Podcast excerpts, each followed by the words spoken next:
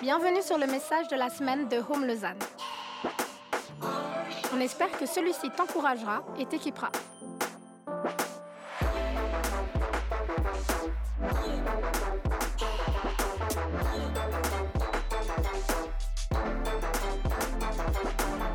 Pour plus d'informations sur notre Église, n'hésite pas à visiter notre site internet sur www.eglisehome.com.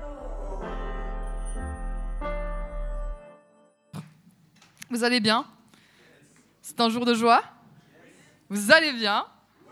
Trop bien, je vais bien aussi. Euh, je vous le dis parce que je sentais qu'il y avait une demande de votre part de savoir comment j'allais. Alors je vais bien, merci. C'est c'est un jour de joie, c'est un, week-end de joie. Certains d'entre vous, vous avez euh, déjà fêté Pâques, d'autres vous allez le faire à midi en famille, d'autres ça sera demain, d'autres vous n'allez pas le faire. Moi, j'ai eu l'occasion euh, d'aller hier à, une fête euh, pour la Pâques. Et avant de continuer, on fait signe qu'il faut que je rappelle un- un- une petite chose pour ceux qui sont arrivés euh, durant le premier chant. DKT, on vous bénit. vous allez avoir votre programme maintenant. Euh, pour tous les jeunes qui ont 10-14 ans, vous pouvez seulement monter. Euh, Il y a un programme qui vous attend. Et s'il y a des enfants aussi qui sont arrivés euh, entre deux, il y a un programme pour vous à l'étage. Et c'est un programme qui a l'air vachement stylé. Je pense que les parents, vous allez avoir un débriefing à la fin de la célébration. Donc tenez-vous prêts. J'ai entendu des couleurs, des, des trucs qui sautent. Enfin voilà, je, ça, rien. Donc, je disais hier, j'ai eu déjà l'occasion de célébrer, euh, j'ai pu vivre euh, Pâques avec une communauté égyptienne. Je suis d'origine égyptienne, on nous a invités à vivre euh, ça avec eux. Et, et comme introduction, le gars nous disait, vous les Suisses, dans certaines cultures, il disait, euh, on, met, on met Noël en priorité dans nos fêtes, dans nos fêtes de famille, dans nos façons de célébrer. On a les cadeaux à Noël. Et ben nous, en fait, on met Pâques.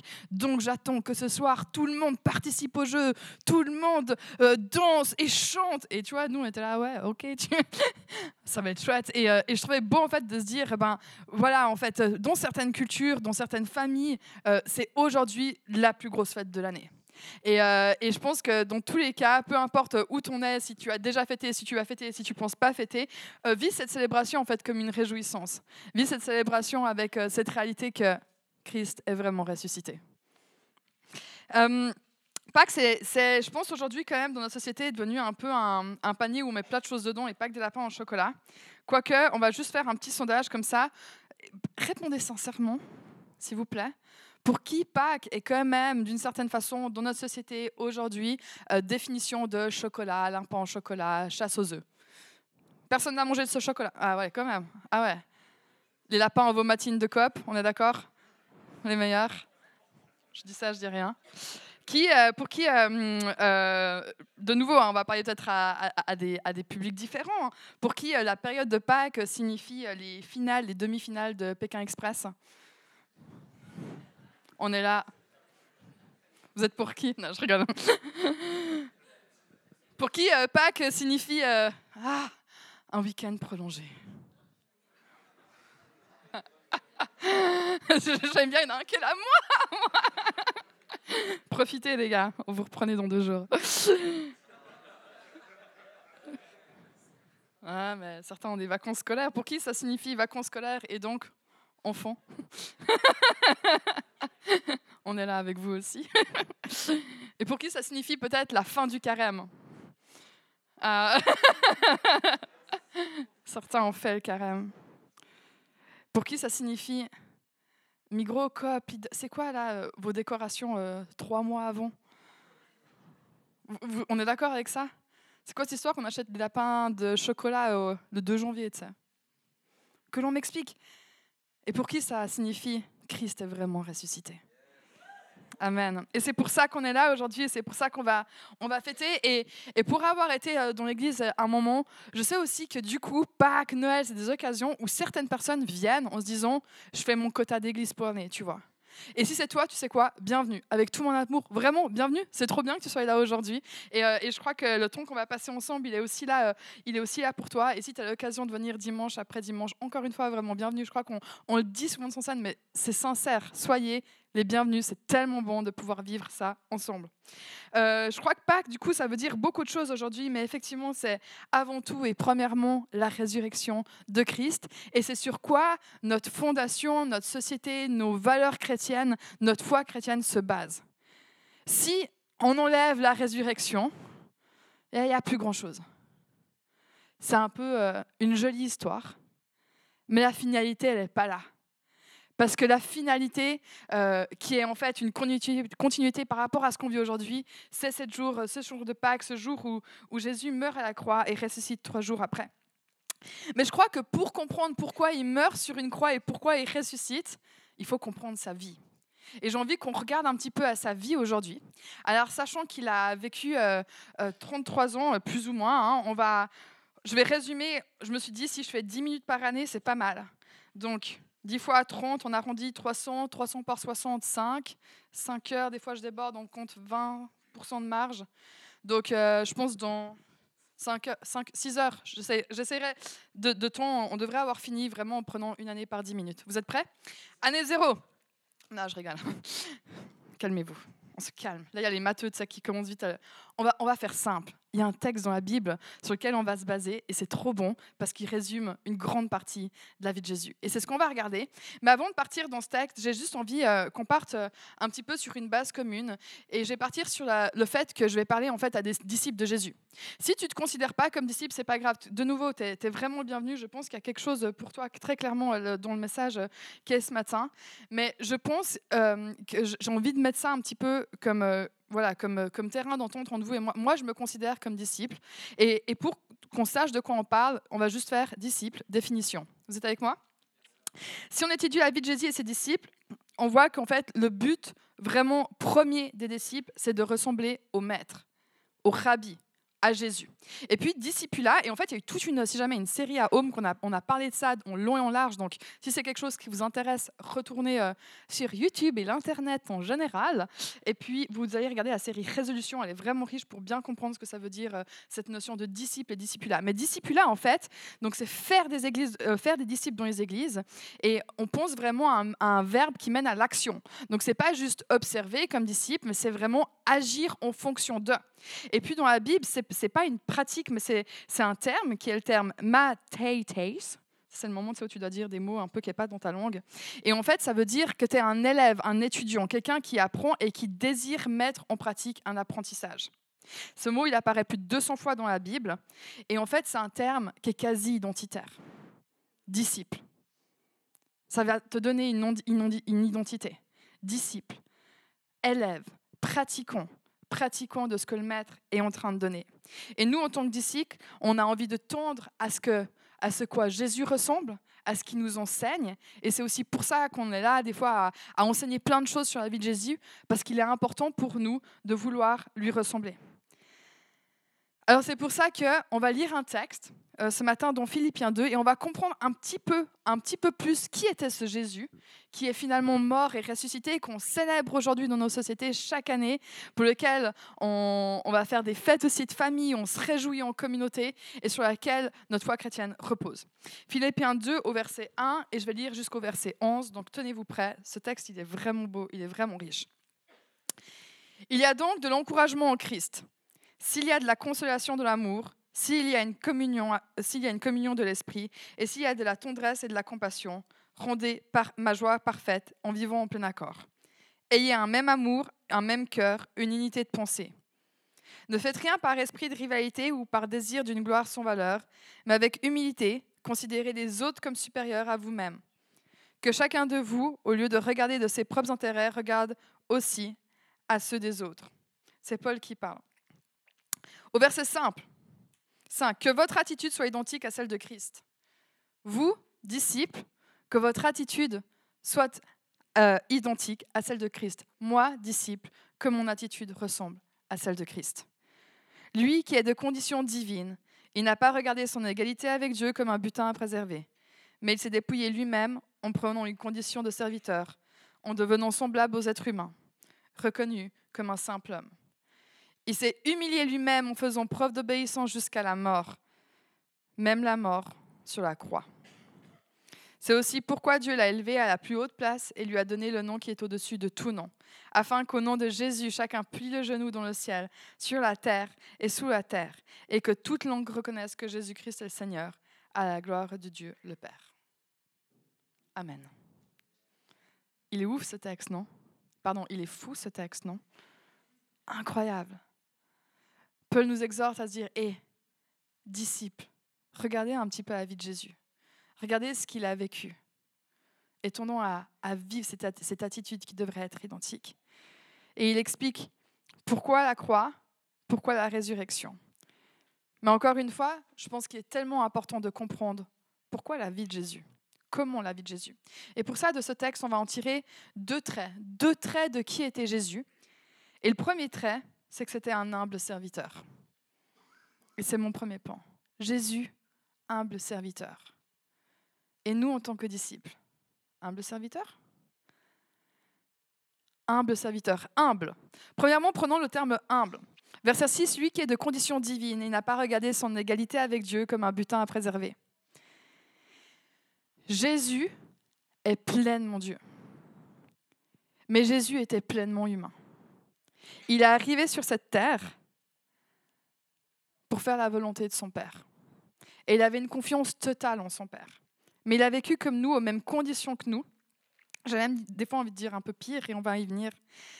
Mais il faut aussi comprendre que il était Dieu. C'est pas un job qu'il a dû apprendre. Il était Dieu. Mais il s'est venu et il s'est abaissé à notre niveau. Et ça, c'est souvent des choses qu'on va entendre durant la période de Noël, avec la naissance de Jésus. Mais il faut vraiment comprendre que Jésus, quand il est venu sur Terre, il n'a pas dû dealer avec Dieu du style euh, Dieu, je veux bien, je descends de 33 ans, mais tu me gardes ma place au chaud. Ok, Gabriel, c'est un bon messager, je sais que des fois il essaie de prendre ma place, s'il te plaît, je reviens, euh, garde ma. Non, il avait sa place. Il est Dieu. Et au même titre, il n'est pas venu sur terre en disant Oh Dieu, vraiment, je dois aller. Ces humains-là, ils me saoulent. Non, il s'est abaissé et il est venu nous rejoindre avec une joie complète. Et, et des fois, c'est quelque chose de dur à comprendre, mais partons de cette base. Jésus est Dieu, mais Jésus était pleinement humain. Et il vient sur terre, mais tellement humblement. Premièrement, il va naître dans une étable. Une étable. Pas un palace. Une étable. Certains vont me dire, ouais, mais palace, même nous, on n'y va pas. Pas un hôtel trois étoiles. Une étable. Non, mais Sabine, les hôtels. Pas un hôtel trois étoiles. Pas un Airbnb. Une étable. Pas un bus camping où tu te lèves le matin sur une vue sur le lac Léman. Une étable.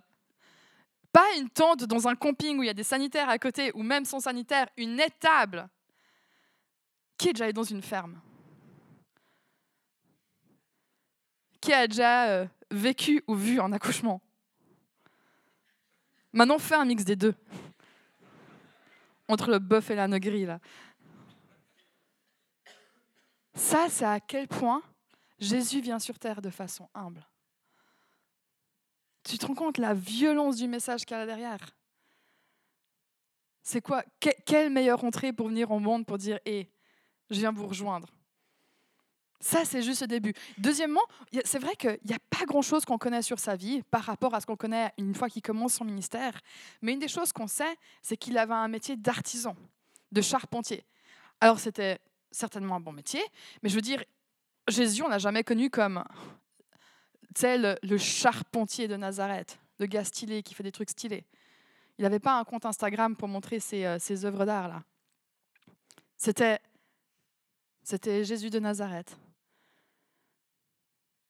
Il n'était pas président, il n'était pas en politique, il était, Jésus de Nazareth. Le roi des rois, notre Dieu, celui qui vient s'abaisser. Vous comprenez un peu la violence là-dedans, la violence du message sur sa venue et sur sa vie. Donc non seulement il vient et il s'humilie en devenant être humain, mais il est venu parmi la majorité de où on, se trouve la plupart d'entre nous en fait. Et c'est une réalité même encore aujourd'hui, même 2000 ans plus tard, où on peut encore euh, comprendre à quel point Jésus est venu sur terre de façon humble. Il y a une phrase qui est, qui est dite, je la dis en, anglais parce que c'est comme ça qu'elle a été dite, et elle est reprise par beaucoup d'auteurs, par beaucoup de théologiens. On ne sait pas qui l'a dit en premier, mais how, high, elle est dure à dire. Mathias, tu m'as si jamais tu reprends derrière. How high, high, how, how high he is and how low he came. C'était bien là? Les anglophones, ils ont dit c'était bon, c'est bon. Il était si grand et si puissant, et pourtant il est venu en s'abaissant. Ça le fait moi en français. Hein. How high? Ça, c'est notre Dieu. Tellement puissant, tellement grand. Et pourtant, il nous rejoint là où on se trouve, dans nos quotidiens à nous. Humble serviteur, humble et serviteur. Serviteur, verset 6 nous dit, il est venu de conditions divines et ne cherche pas à en profiter. Il était Dieu, mais il ne vient pas à profiter à Dieu. Lui, son but, c'est de nous montrer comment vivre par les principes du royaume de son Père. En étant dans la même condition que nous. Verset 7 est pris à condition du serviteur. Ils seront semblables aux hommes en tout point. Un Dieu qui prend une position de serviteur. What? Un Dieu, notre Dieu, le Dieu, le Créateur, le Sauveur de l'humanité, qui prend un rôle de serviteur. Les disciples un jour ont une discussion avec, euh, avec Jésus et euh, avec un peu cette envie de se dire, euh, mais c'est qui le meilleur en vrai? C'est qui le plus grand Jésus? Comment tu définis le plus grand parmi nous? Tu vois, celui qui, est, qui a mieux compris, qui est plus fort, c'est qui, le plus grand? Et puis Jésus, dans sa Jésusicité, je ne sais pas comment on dit, va nous répondre, on trouve ce texte en Luc 22, 27. À votre avis, c'est qui le plus grand? C'est celui qui est assis à table ou c'est celui qui sert? N'est-ce pas celui qui est assis à table? Eh bien moi, au milieu de vous, moi je suis comme le serviteur. Est-ce qu'on peut partir du principe que tout le monde a déjà fait un resto ici? Oui? J'aime trop aller au resto. Genre vraiment, c'est ma passion dans la vie. Mais je suis devenue maman. Du coup, j'ai changé de passion. Vous attendez pas à celle-là. Hein. Non, c'est-à-dire que je vais un peu moins au resto, mais j'aime vraiment trop aller au resto. C'est trop bien. Tu t'arrives, tu choisis les plats que tu veux. Et puis, bon, moi, je suis pas une cliente facile. Hein. voilà. mais allez au resto avec moi, vous verrez, c'est fun. Euh, quand je vais au resto, je, paye je m'attends à être servi. On est d'accord là-dessus euh, Quand vous allez au resto, vous n'allez pas euh, prendre du vin et aller donner euh, un verre de vin au serveur. C'est dans l'autre sens. Et, moi, je trouve intéressant parce que, Jésus, prend cette image et, il dit, en fait, quand tu es autour de la table, moi, je vais être la personne qui te sert. Je vais être la personne qui veut, savoir à quel point tu vis un bon moment. Je vais te savoir à personne, est-ce que tu vas bien? T'as des intolérances? Je vais, faire en sorte que ça aille. T'es vegan, je vais faire en sorte que ça. aille. aujourd'hui, il y a de plus en plus de critères en plus. Jésus, il, prend ce rôle dans nos vies. Il dit En fait, moi, mon but, c'est de vous servir. C'est d'être sûr que vous allez bien. C'est d'être sûr que vous vivez une belle vie. C'est d'être sûr que vous ayez euh, euh, des connaissances pour comprendre comment vivre dans le royaume de Dieu. Ça, c'est qui est notre Dieu pour nous. C'est de la folie. Et Jésus, il vient sur terre pour apporter une bonne nouvelle. Il vient sur terre pour accomplir des prophéties. Il vient sur terre pour montrer un exemple à vivre et c'est son enseignement principal, comment vivre selon les principes du royaume de Dieu. Et du coup, plus que juste d'enseigner, il le vit lui-même. Je suis un humble serviteur. Vous ne trouvez pas que ce serait hypocrite de la part, par exemple, d'un, je sais pas, un chef renommé, un prof de cuisine d'enseigner ses élèves, mais le gars, il n'est pas capable de faire des pâtes il met les pâtes, il les fait cuire, elles brûlent, il met l'eau après, là. Mais derrière, il t'apprend à faire une béchamel. C'est pas crédible. Ce serait pas crédible. Et Jésus, c'est pareil. Il n'est pas juste en train de dire soyez humble, soyez au service, mais il va le faire lui-même. Il va venir dans ce monde de façon humble. Il va prendre un métier humblement et il va être au service de ses disciples et des gens qui l'entourent. C'est pas les meilleurs enseignements? Que de voir quelqu'un en action. Moi, je suis toujours un peu genre, euh, ouais, tu parles beaucoup, mais tu fais pas grand-chose, tu vois. Genre, euh, euh, je, vais m'arrêter là. et Jésus, il, lui, il a cette capacité, et, et il est Dieu, et il vit pour qu'on puisse comprendre qui est Dieu parmi nous. Je pense que j'aimerais juste faire une parenthèse. Il y a une grande différence entre servir et rendre service. Quand tu sers, tu le fais en attendant absolument rien en retour. Tu le fais d'un cœur qui est juste, d'un cœur qui est humble, d'un cœur qui est authentique. Tu ne fais pas en disant euh, Vas-y, je te donne un petit peu plus de vin, j'espère que le bac chiche à la fin il sera un peu plus grand. Là, tu rends service. Si euh, tu as besoin d'aide pour déménager, ah, mais vas-y, je vais me libérer ce jour-là, je vais t'aider à déménager.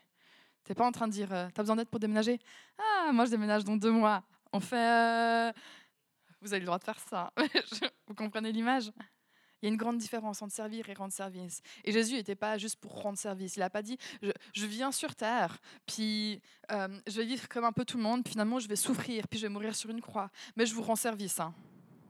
Non, non. Il vient de façon humble et il nous sert complètement dans le but qu'on soit sauvé. Et ça, c'est l'ultime définition de servir.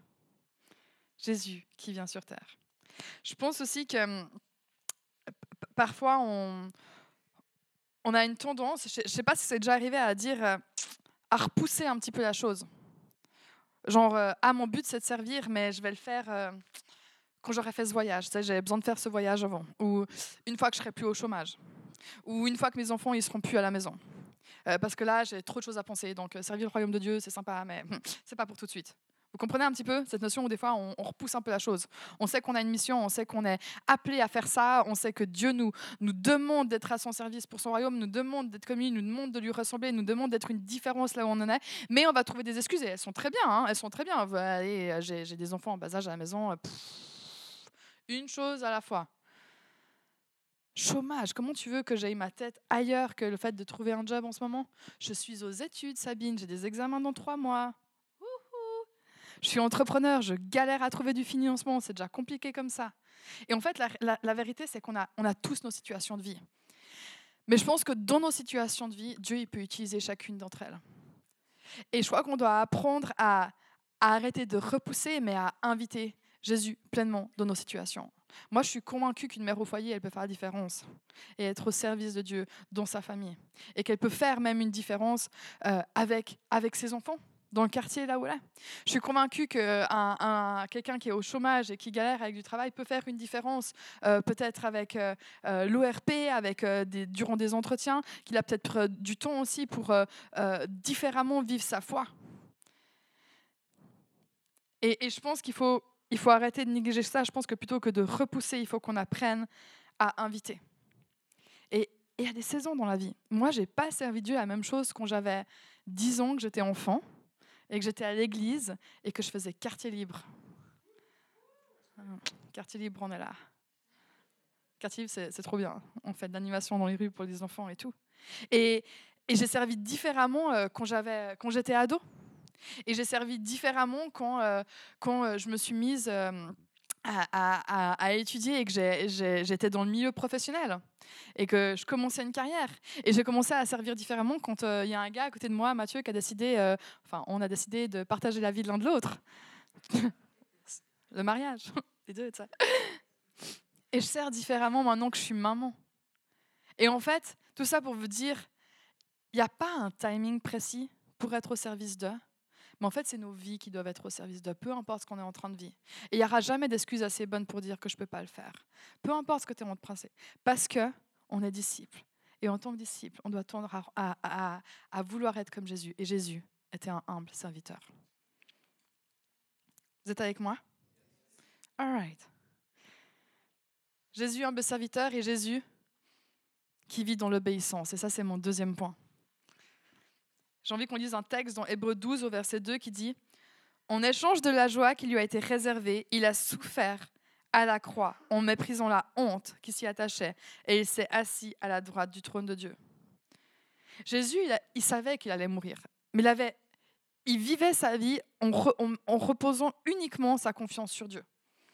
Imagine, tu vis ta vie en sachant que tu vas mourir sur une croix? Tu dois avoir la certitude pour, savoir que tu vas ressusciter après. Mais il avait une confiance tellement forte en Dieu le Père. Et ça, c'est aussi un enseignement pour nous. À quel point est-ce qu'on fait confiance à Dieu dans nos vies? À quel point est-ce qu'on fait confiance à Dieu pour nos vies? Et ce texte, il est intéressant parce que il est dit, en échange de la joie qui lui est réservée, il a souffert sur la croix. Il savait que la souffrance et la croix n'étaient pas la fin mais qui avait une joie qui était réservée ensuite. Ensuite, pour lui, mais pour l'humanité et pour nous encore aujourd'hui. Et je pense que des fois, pas toujours, mais des fois, on a peut-être besoin de souffrir un peu dans l'obéissance. Je pense, pense pas que c'est Jésus qui a hum, souffrir. mais en fait, il y a quelque chose de bon dans la souffrance, c'est aussi la Bible qui le dit. La, souffrance nous permet des fois de, hey, ok, je fais une pause et je regarde ce qui est en train de se passer vraiment. Des fois, la souffrance va nous pousser à faire une pause. Des fois, la souffrance va nous pousser à prendre du recul sur une euh, situation. La souffrance peut nous pousser à nous entourer de meilleures et de bonnes personnes. La souffrance va des fois nous pousser à nous mettre à genoux et à, supplier, à prier, à demander, à croire. Alors encore une fois, je ne crois pas que la souffrance est réservée dans toutes les situations, mais en fait, il y a, quelque chose de bon euh, parfois d'en souffrir. Et, Jésus, il savait qu'il y avait quelque chose de bon dans la souffrance qu'il était en train d'endurer. Euh, je pense qu'il y a une chose qui est sûre, c'est que du moment qu'on obéit, ça ne sera jamais oublié et c'est jamais en vain. Et Jésus, il a oublié, il a obéi et c'est jamais été oublié et c'est clairement pas en vain, parce qu'il est ressuscité. Il est trop bien. Je pense des fois, dans nos quotidiens, on doit obéir en faisant complètement confiance à Dieu. Et des fois, cette confiance, on doit presque obéir de façon aveugle, parce que tu sais pas ce qui en vient. Vous voyez ce que je veux dire? Je vous raconte une histoire il y, a, il y a quelques années. Une petite histoire? Vous savez que j'aime bien les histoires. Alors, c'est parti, Pierre Castor. Il y a quelques années, j'étais euh, euh, en Chine pour, euh, pour un voyage vraiment étudiant, huit étudiants de la HEI-GVD à Yverdon-les-Bains, et puis euh, huit étudiants euh, d'une université à, Shanghai. Et l'idée, c'était un petit mix durant l'été, un truc euh, culturel, comprendre les techniques de management, très sympa, etc. Donc, deux semaines en Suisse, deux semaines à Shanghai, très très bien. Et en fait, je me lie d'amitié, pas pour, oui, alors pour des étudiants, clairement, mais aussi pour la prof côté Chine. incroyable femme qu'on va appeler c'est Barbie le nom qu'on utilise normalement, c'est ça? Kelly? Allez, on l'appelle Kelly aujourd'hui. C'est un nom un peu à aussi. Euh, et, je me lie d'amitié pour cette femme. Mais tu sais, une amitié où tu te dis, ah, tu, sais quand tu, sais que le trésor le plus beau que tu as, c'est le fait que tu connais Jésus et que ah, tu as envie de le donner. Alors le contexte, juste pour rappeler, on est en Chine. Ok, ça va un petit peu? Je suis étudiante dans un programme d'université en Chine.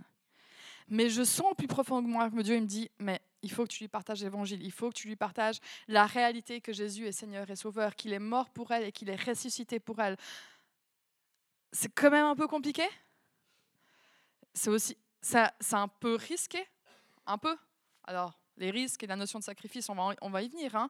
mais c'était quand même délicat. Mais je sentais que je devais le faire. Et je me suis retrouvée un jour dans un, dans un, dans un musée. Euh, euh, avec l'occasion en fait de, de, ne pas faire vraiment la visite du musée, mais plutôt de parler avec elle. Et je me suis dit, euh, c'est maintenant.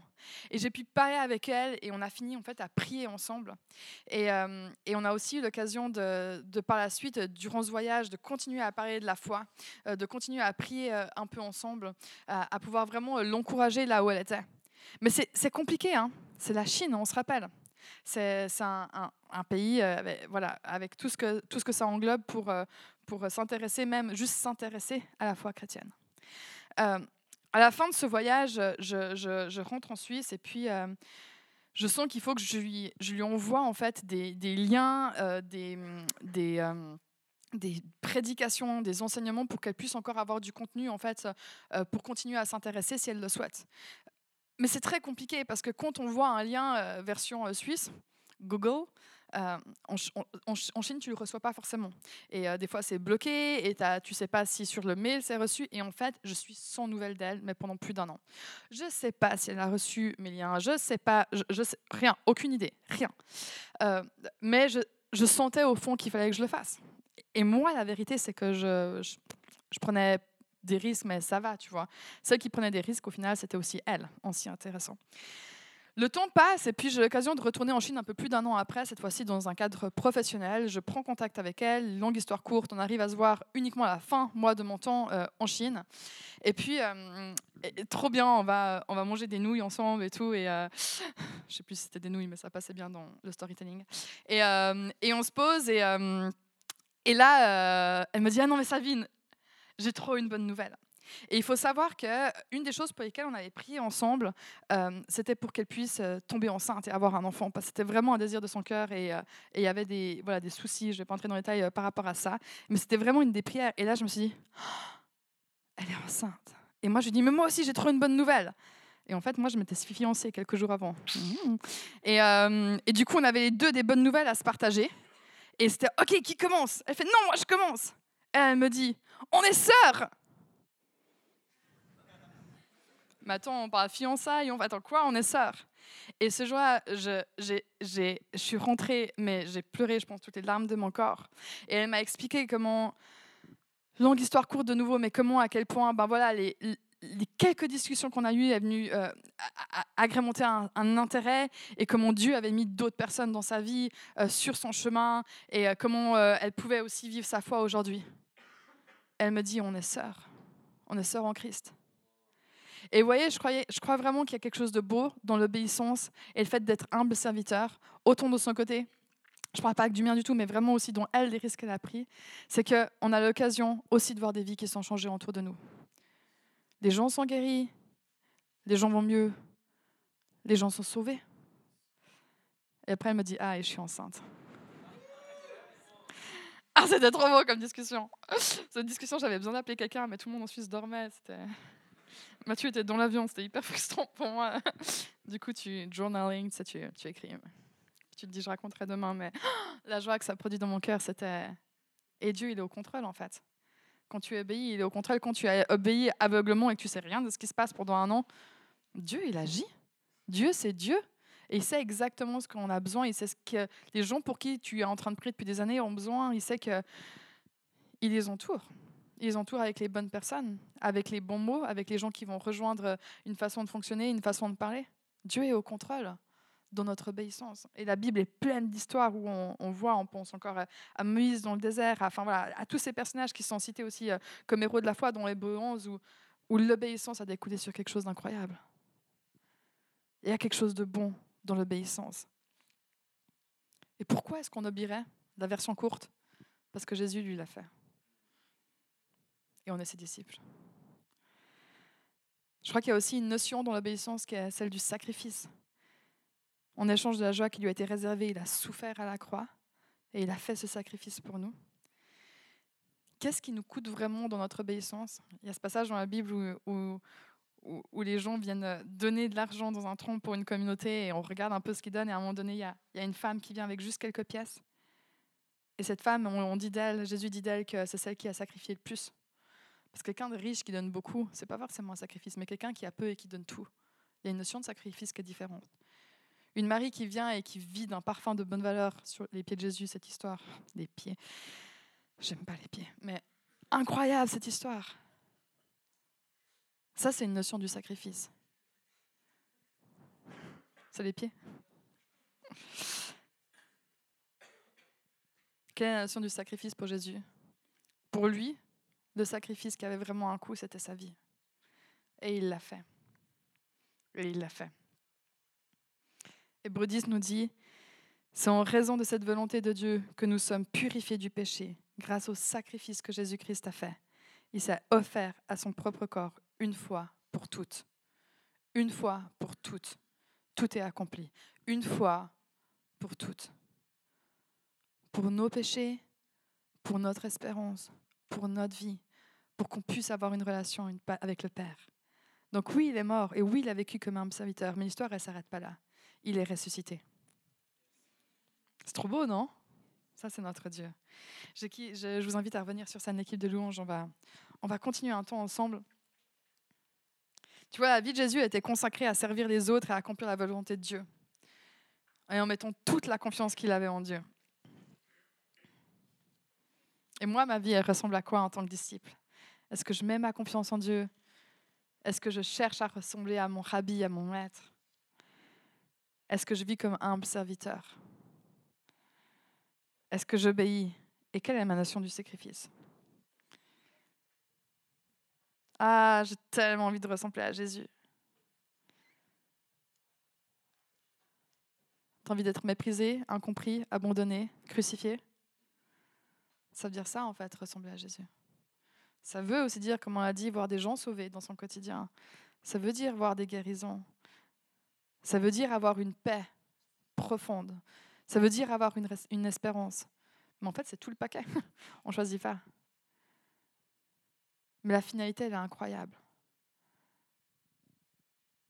c'est la certitude de notre salut. Et ça, on peut l'avoir parce que Christ est ressuscité. Il est vraiment, vraiment ressuscité. Et du coup, humble serviteur, oui, mais il y a tellement de beauté là-dedans. Et c'est pour ça qu'on célèbre aujourd'hui. Parce que cet humble serviteur a décidé de donner sa vie pour qu'on puisse avoir la nôtre. Alors quand on dit la mort, la croix, oui. Mais pour comprendre pourquoi cette mort et pourquoi cette croix, il faut qu'on comprenne la vie de Jésus.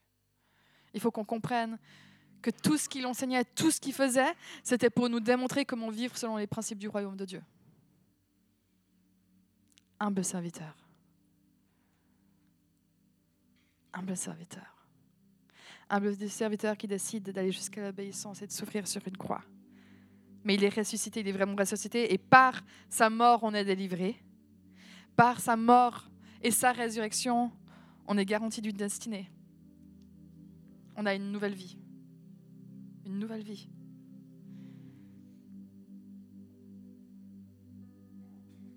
C'est le sacrifice parfait. C'est le sacrifice parfait vers lequel tous les autres sacrifices avant ça étaient en train de pointer.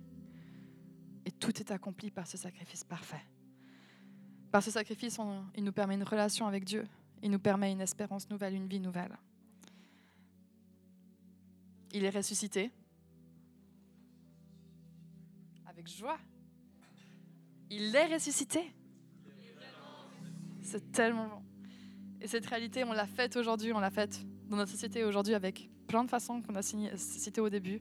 On l'a faite avec des programmes méga spéciaux pour les enfants aujourd'hui. On l'a faite par un gigot d'agneau pour certains. Mais la réalité dans nos cœurs, c'est qu'il est ressuscité, il est vraiment ressuscité.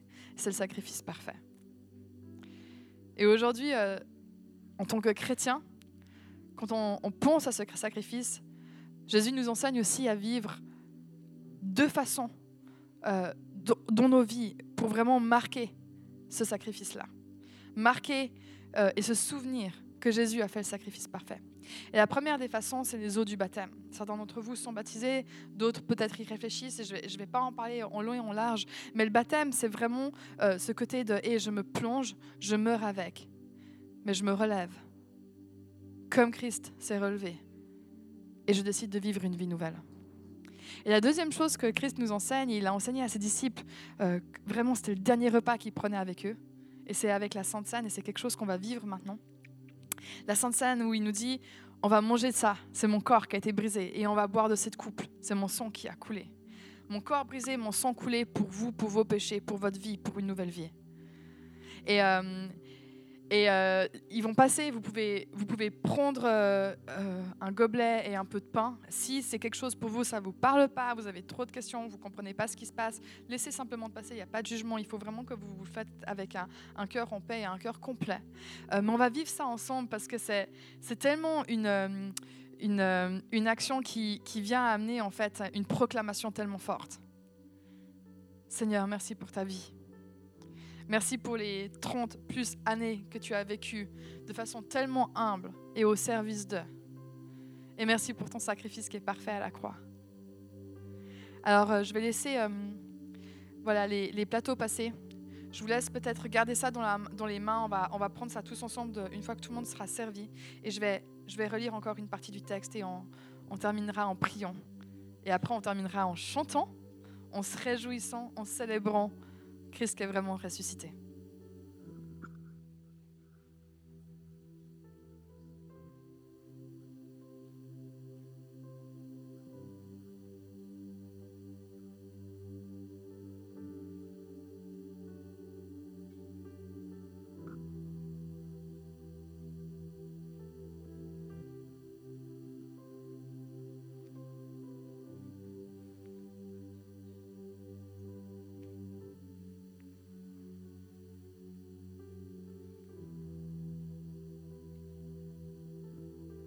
Il s'est humilié lui-même en faisant preuve d'obéissance jusqu'à la mort, même la mort sur la croix. Et c'est aussi pourquoi Dieu l'a élevé à la plus haute place et lui a donné le nom qui est au-dessus de tout nom. Afin qu'au nom de Jésus, chacun plie le genou dans le ciel, sur la terre et sous la terre, et que toute langue reconnaisse que Jésus-Christ est le Seigneur, à la gloire de Dieu le Père. Amen. Je vous laisse prendre cette sainte scène.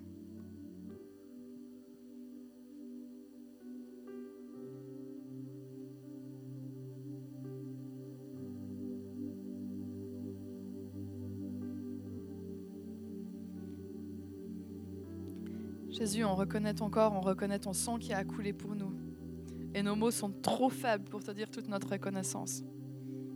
Et parce que nos mots sont trop faibles pour t'exprimer notre reconnaissance, on souhaite que nos vies tendent à t'exprimer notre reconnaissance.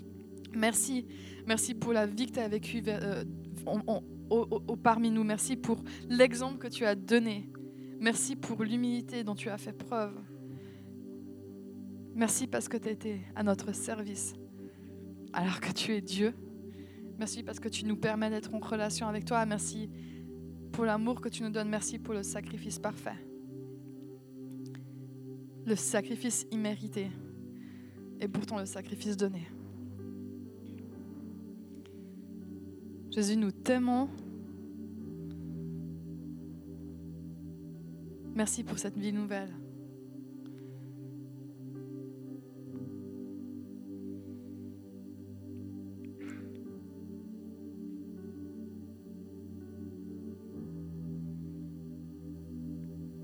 Et que toute langue reconnaisse que Jésus-Christ est le Seigneur, à la gloire de Dieu le Père. Amen.